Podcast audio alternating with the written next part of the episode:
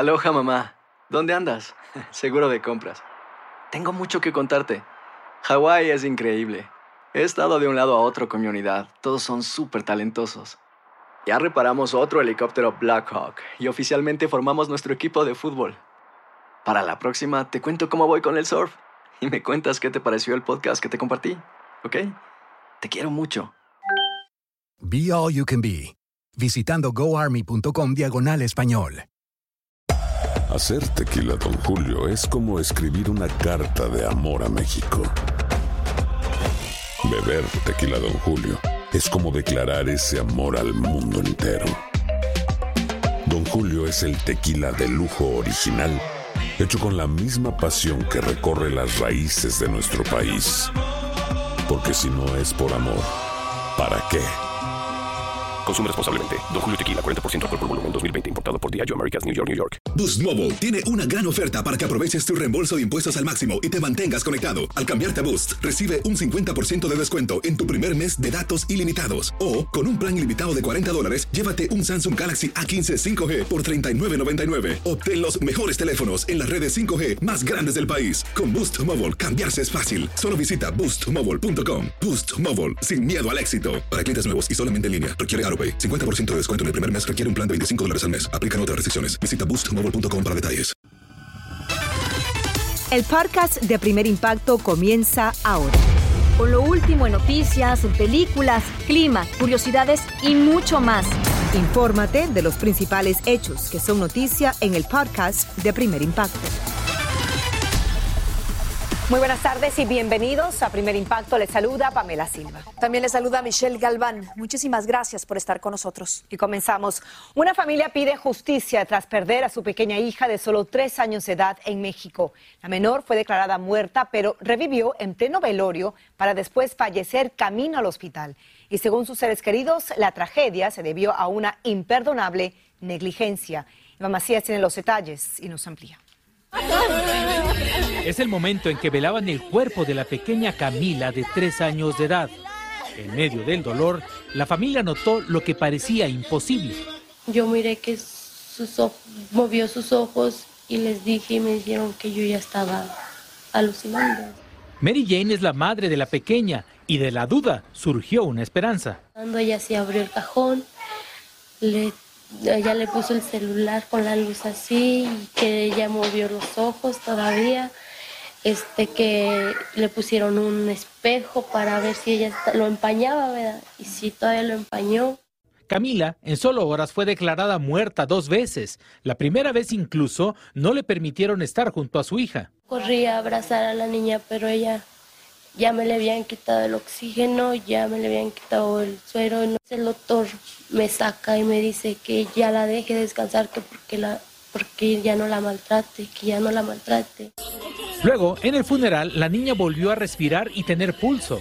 Con el tiempo en contra, buscaron atenderla nuevamente, pero tiempo después, así como surgió esa luz de esperanza, tristemente se extinguió camino a otro hospital. Si nos hubiéramos dado cuenta antes, a lo mejor hubiera pasado otra cosa. Pero pues ahí yo siento que es culpa del doctor que me la entregó. Ahora solo la tristeza es la que acompaña a la joven madre, pues su esposo está en los Estados Unidos como indocumentado y solo pudo despedirse a través de una videollamada de la hija que era su adoración. Me parte el corazón que él hubiera querido estar con ella. Y ahora está segura que su pequeña hija muerta es quien la impulsa en esta lucha. Dios me la quiso recoger, pero yo después dije esto, por algo ella, ella me dio señales para yo hacer justicia, porque ella toda estaba viva. Los restos de la pequeña fueron enterrados en este panteón donde reposarán eternamente. Las autoridades hicieron la autopsia para saber si hubo negligencia. Esto también en relación al actuar de los médicos de los servicios funerarios. Buscamos alguna declaración del hospital y del médico involucrados en la investigación y no hubo respuesta.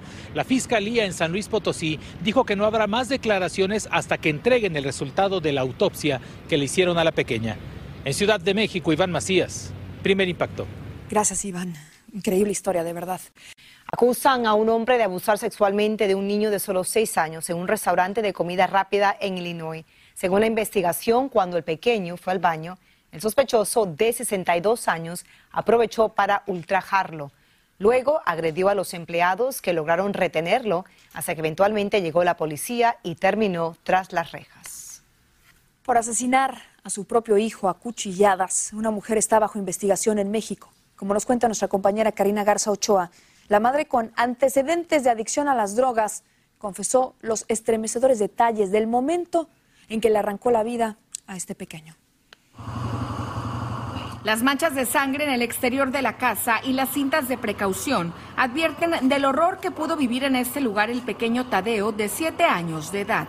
El menor habría sido asesinado en la madrugada a cuchilladas por la espalda por su propia madre, Perla Jazmín, de 34 años de edad, quien fue detenida y vinculada a proceso por homicidio por las autoridades de Nuevo León. Todos estamos tristes y sorprendidos y, y sobre todo pues a ella la conocemos de chiquilla, fue cosa que no podemos creer.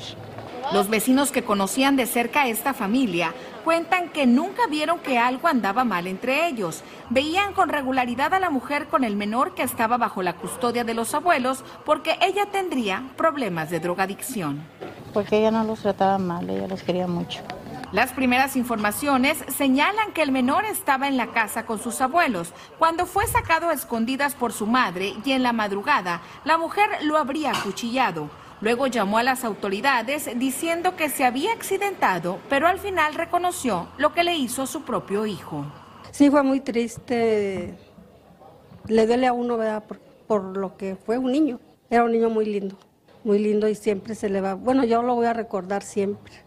No, un niño normal, o sea, como todo niño que juega, nada más. La madre tenía adicción por las metanfetaminas. Sus familiares pensaban que lo había superado porque hace unos meses salió de un centro de rehabilitación. Las investigaciones en este caso aún no terminan. Aunque la policía asegura que la mujer confesó el crimen, todavía se desconocen las causas que la motivaron a dar muerte al pequeño Tadeo. En Monterrey, México, Karina Garza Ochoa, primer impacto lamentable historia que caiga todo el peso de la ley para esta mujer. Lamentablemente, México impone un macabro récord al elevarse a 15 la cifra de periodistas asesinados en lo que va de este año. Esta vez la víctima era un columnista del estado de Guerrero, quien fue acribillado a balazos dentro de su auto y aunque se sabe que era un fuerte crítico del gobierno, la fiscalía cree que el homicidio podría estar vinculado al de su hijo, quien fue asesinado de manera similar el mes pasado y el crimen está siendo investigado. Cuatro turistas encontraron la muerte en Perú cuando un autobús acabó al fondo de un barranco. Una lamentable noticia. Además de las víctimas fatales, el saldo incluye a más de una decena de heridos. Y todos los pasajeros rezaban de visitar Machu Picchu cuando este vehículo se volcó y cayó al vacío. Según las autoridades, el exceso de velocidad podría ser la causa de este trágico accidente. Qué bueno que continúa con nosotros aquí en Primer Impacto en Vivo. El cambio climático aumenta el peligro de incendios y huracanes y por eso el gobierno y la Agencia Federal para el Manejo de Emergencias de Estados Unidos han lanzado una campaña que puede hacer la diferencia en medio de un desastre natural. Desde Los Ángeles, Paula Rosado nos explica en qué consiste. Cuando un desastre natural golpea, ya sea un huracán o un devastador incendio, el resultado es siempre la destrucción de casas, edificios e infraestructuras y en muchos casos la lamentable pérdida de vidas humanas. Por eso cada día es más importante la necesidad de estar preparados. Estamos viendo ahora desastres naturales más recurrentes más fuertes, con más intensidad y dejan más daños a su paso. Con esto no queremos alarmar ni queremos crear ningún tipo de pánico, pero sí crear conciencia que si se preparan las familias, las personas, su recuperación va a ser más pronta. En respuesta a la necesidad de informar y educar a la población, el sitio listo.gov es un recurso en línea que según Daniel Yargues, portavoz nacional de FEMA, debemos visitar para aprender a crear un plan de emergencia y comenzar a diseñar una estrategia que debe ser compartida por toda la familia. Platiquen con sus familias familias que en adelanto a algún desastre natural puedan estar preparados. La administradora de FEMA, Diane Criswell, lo ha mencionado en muchas ocasiones y ha dicho que el cambio climático es la amenaza de nuestra generación. Carla Patricia Pacheco, residente de Los Ángeles y natural de Honduras, ha tomado muy en serio la responsabilidad de educar a sus hijos. Ella recuerda cómo en su natal Honduras logró sobrevivir unas devastadoras inundaciones a pesar de los pocos recursos que tenía. En mi país Principalmente yo he, vivido varias cosas, pero han pasado de noche. Y uno queda en rotunda oscuridad. Entonces, en mi casa siempre teníamos preparado con focos de mano, candelas incluso para prender. Ahora ante la siempre presente amenaza de terremotos en California, ella junto a sus hijos regularmente repasa el contenido que según la lista de kit de suministros y mochilas de emergencia son vitales para proteger a su familia. Hasta los momentos yo me siento preparada, pues yo mantengo conmigo una mochila con los documentos míos, de mis hijos, utensilios de higiene y ropa interior, un poco de dinero, que es muy importante en estos casos de emergencia. Otro recurso importante y valioso es descargar la aplicación de FEMA que tiene la opción de varios idiomas y le puede ayudar a estar en control en caso de un desastre natural. Igualmente hay información de kits de emergencias para todas las necesidades, incluyendo las personas no videntes y otros con ciertas discapacidades. La idea es que si tú tienes que desalojar o evacuar tu casa y lo único que puedes llevar contigo es esa mochila, ese bulto de suministros, ¿qué pondrías ahí? Los desastres pueden ser costosos, pero la preparación no tiene que ser así. De hecho, el tomar el tiempo de ahora para prepararse podría ahorrarle miles de dólares y darle tranquilidad cuando ocurra el próximo desastre o emergencia. Cabe mencionar que aunque FEMA enfatiza el uso de las mochilas, cualquier bulto o bolsa impermeable puede ser un gran recurso para organizar esos artículos que nos ayuden a sobrevivir en caso de una emergencia. Tómelo muy en cuenta, por favor. El flujo de migrantes cubanos no se detiene como muchos saben, muchos intentan escapar de la crisis en la isla viajando por mar a Estados Unidos. Ricardo Rambari estuvo a bordo de un avión de la Guardia Costera y nos acompaña con los detalles de esos vuelos de vigilancia que ahora Ricardo están salvando vidas. ¿No es así, Ricardo? Adelante. Así mismo es, Pamela. De hecho, este fin de semana pasado, la Guardia Costera repatrió a más de 200 migrantes cubanos que fueron detenidos tratando de llegar a Estados Unidos cruzando el peligroso estrecho de la Florida. Nosotros estuvimos a bordo de un C-130, uno de los aviones que usan para el patrullaje, y tenemos que partir bajo la premisa de que la misión número uno de la Guardia Costera es salvar vidas, pero claro, también vigilar las costas. Iniciamos el viaje en el aeropuerto de Opaloca, en Miami. Es una misión de búsqueda, rescate y vigilancia.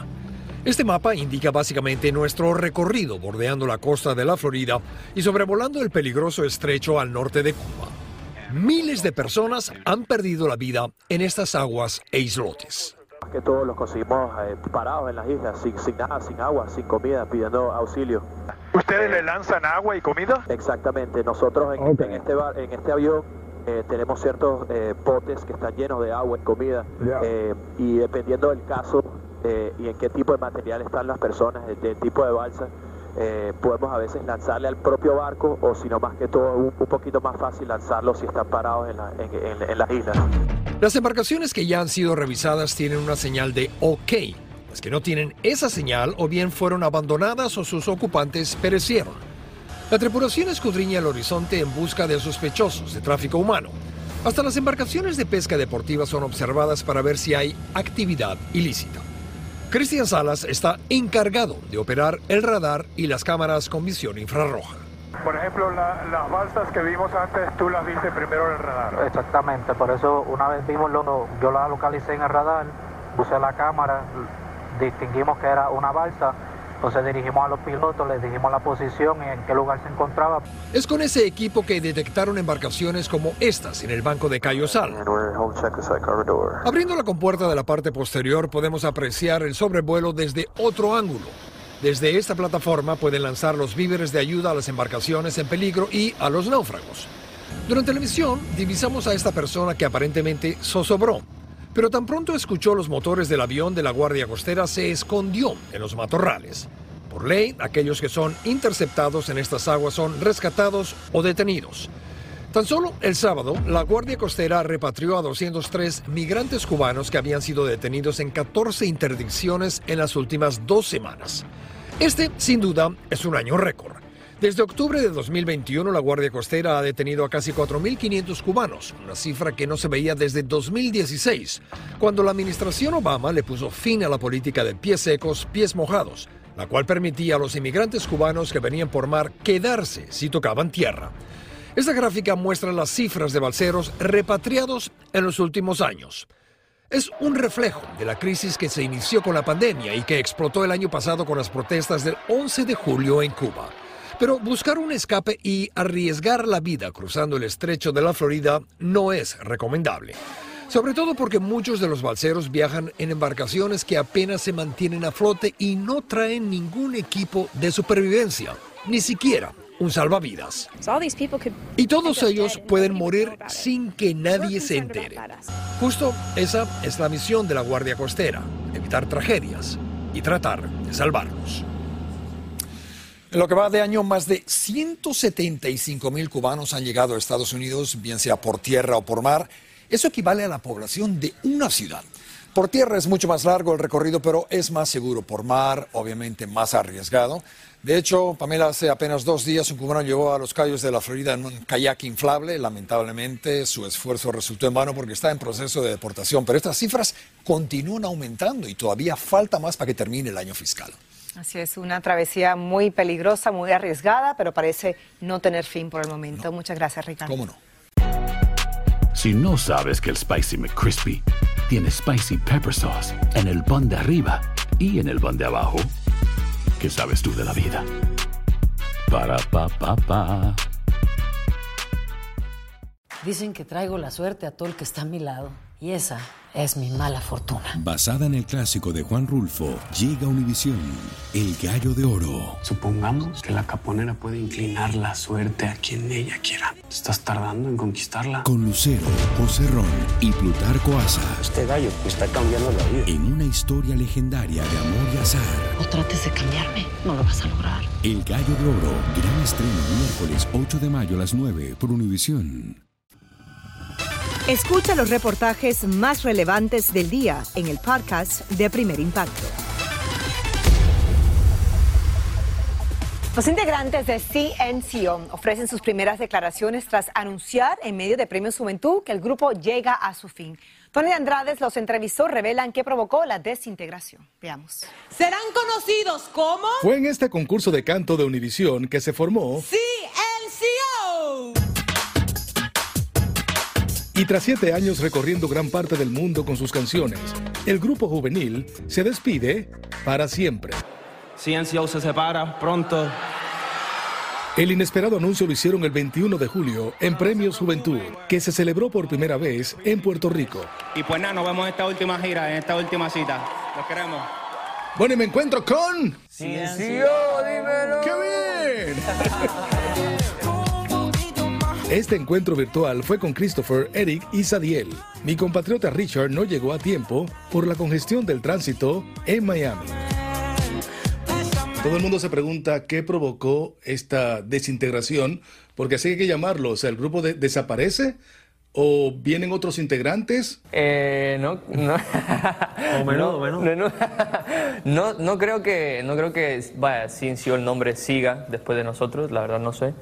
Eh, pero la verdad, hermano, estábamos buscando algo ya diferente. Eh, simplemente estábamos en, un- en una, una etapa de nuestras vidas en las que queremos un poco experimentar cosas nuevas, eh, vivir cosas diferentes. Y la verdad que en este momento creo que es el momento perfecto para dejar el legado de CNCO en lo que es. Quizás problemas internos, eh, egos, deslealtad. ¿Qué nos pueden decir al respecto? Yo creo que nada de eso. Nosotros somos, además de que, o sea, de una banda somos como super panas y cada vez que tenemos como cualquier tipo de, de problema, como que lo resolvemos entre nosotros, Mm. hablamos entre nosotros mismos, como que, o sea, en, en realidad Ciencio no se separa por un, un pro- por un problema, ¿no?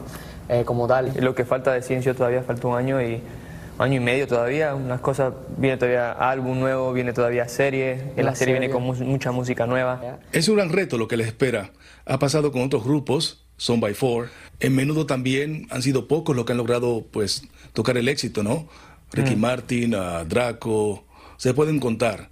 ¿Ustedes están preparados para lo que pudiera pasar? Claro, estamos, estamos encaminándonos con la mejor mentalidad, que es lo más importante, este, preparándonos para lo que viene eh, y, y abrazándolo. Realmente es algo que nos tiene muy emocionados, ¿me entiendes? Y, y vamos por todo, que yo creo que eso es lo más importante. Les deseo mucho éxito en lo que queda de CNCO y también eh, ya como solista pueden contar con primer impacto siempre.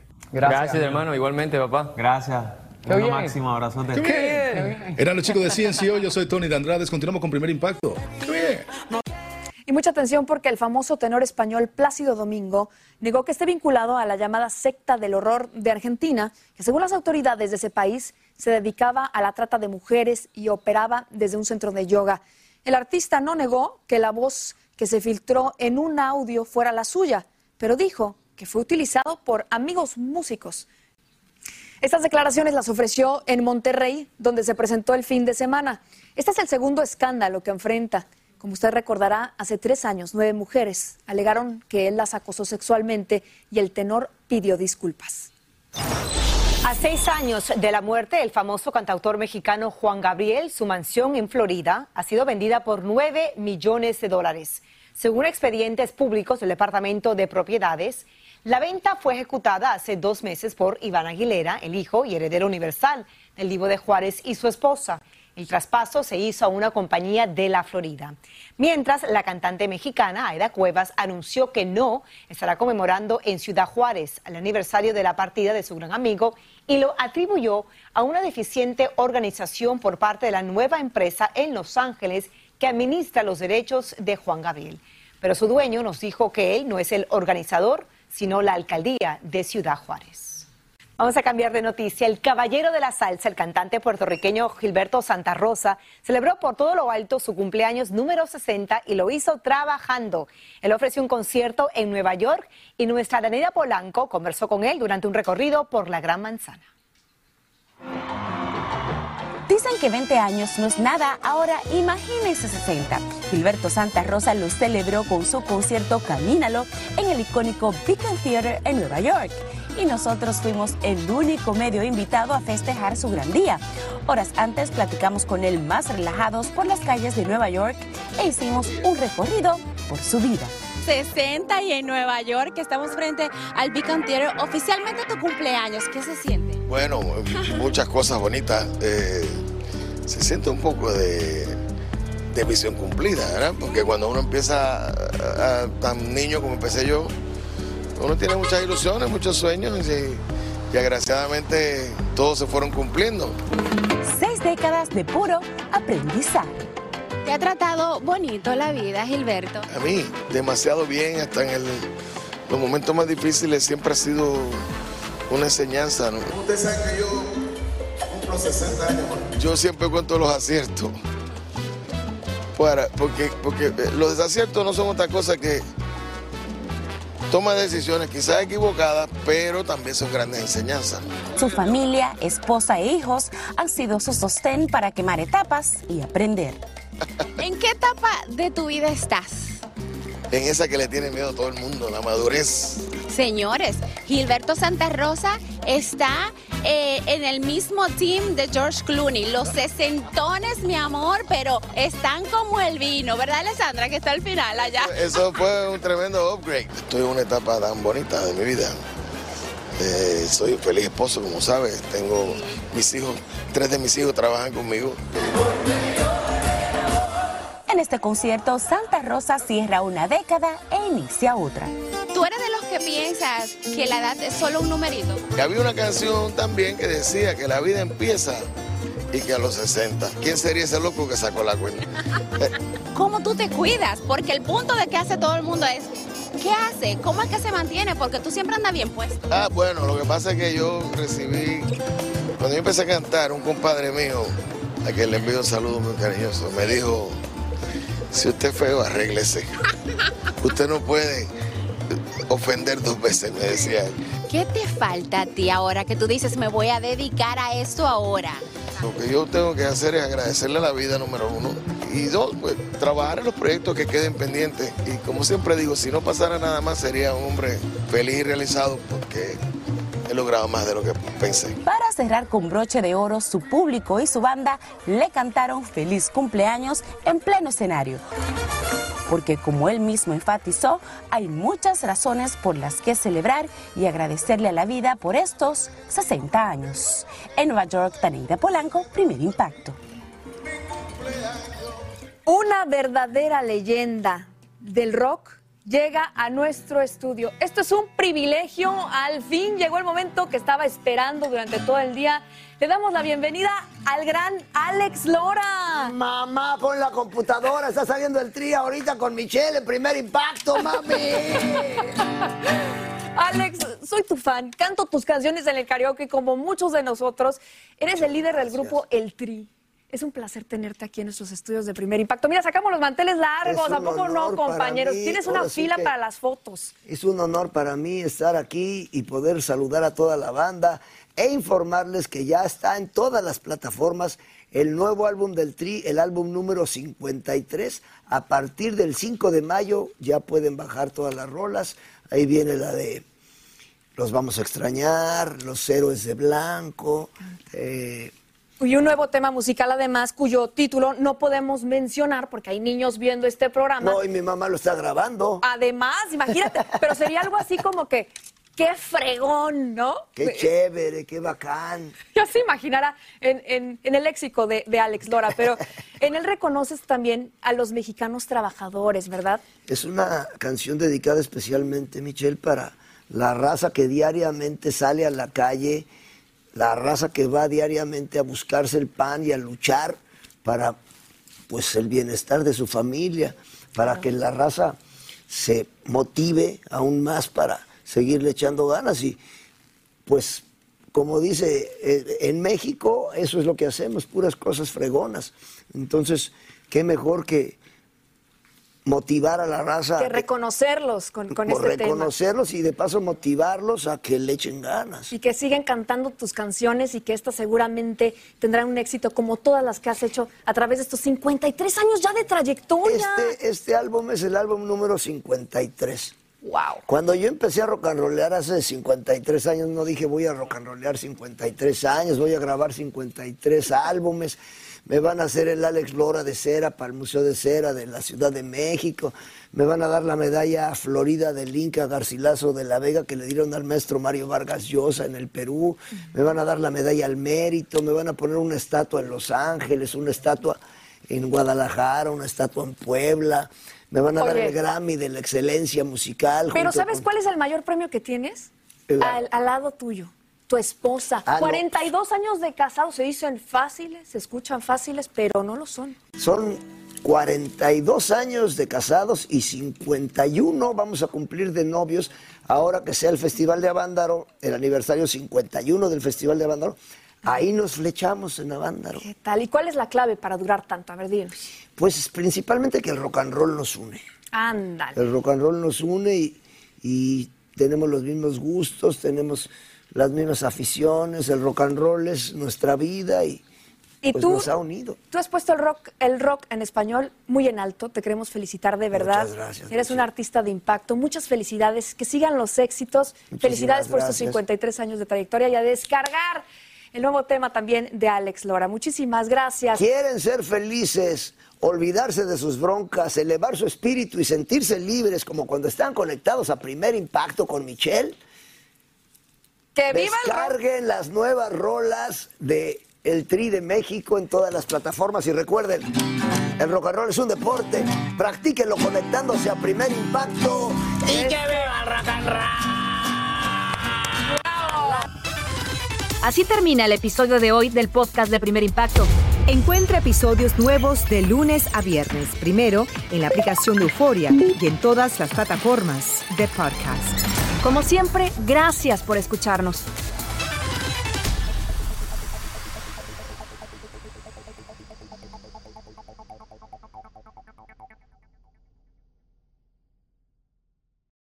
Lucero junto a José Ron protagonizan El Gallo de Oro. Gran estreno miércoles 8 de mayo a las 9 por Univisión. Y de las mejores.